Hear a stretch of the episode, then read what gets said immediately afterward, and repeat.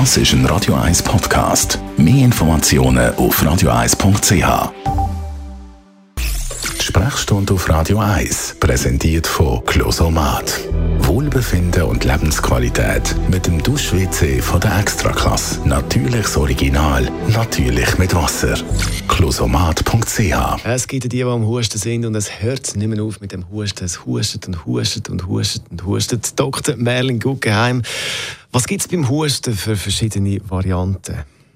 Der meiste Husten, vor allem in dieser Saison, ist natürlich etwas Akutes. Das äh, sind virale Infekte von der oberen Atemweg, wo, wo man dann halt entweder einen Reizhusten hat oder mit der Zeit einen produktiven Husten. Das sind die, die dann auch noch so ein bisschen kodern. Das ist im Büro besonders Liebt. populär, genau. ähm, aber von was wir heute reden, eigentlich ist der Husten, der lang dauert. Und es ist ja so, dass alles, was über drei, vier Wochen andauert, eigentlich etwas ist, was man dann mal beim Doktor abklären sollte. Was passiert, wenn man da eben nicht reagiert, wenn man das einfach weiterzieht mit dem Husten?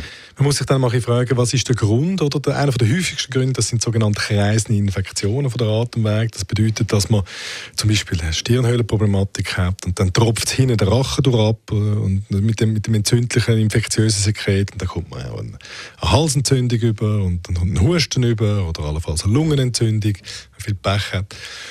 Und dann kann es wieder aufsteigen und so dreht sich das so in der Atemweg im Kreis. Das ist etwas von den häufigen Gründen. Dann gibt es Leute, die allergisch sind oder, auf, auf gewisse Sachen, die ein, ein asthmatisches Husten haben. Und dann gibt es die Leute, die chronische Lungenerkrankungen haben, wie das COPD, das sogenannte oder was zum Emphysem kann führen das ist ein Klassiker. Und was wir natürlich nicht vergessen, was haben wir noch nicht gehört, was führt zu Husten, ist Rauchen. Das ist ein Klassiker. Rauchen sowieso nicht gut, darüber müssen wir nicht diskutieren. Jetzt, ab wann soll man zum Arzt? Ab wann ist eben die Gefahr da, dass das etwas anderes ist als jetzt einfach ein Husten als Begleiterscheinung von einer Verkältung?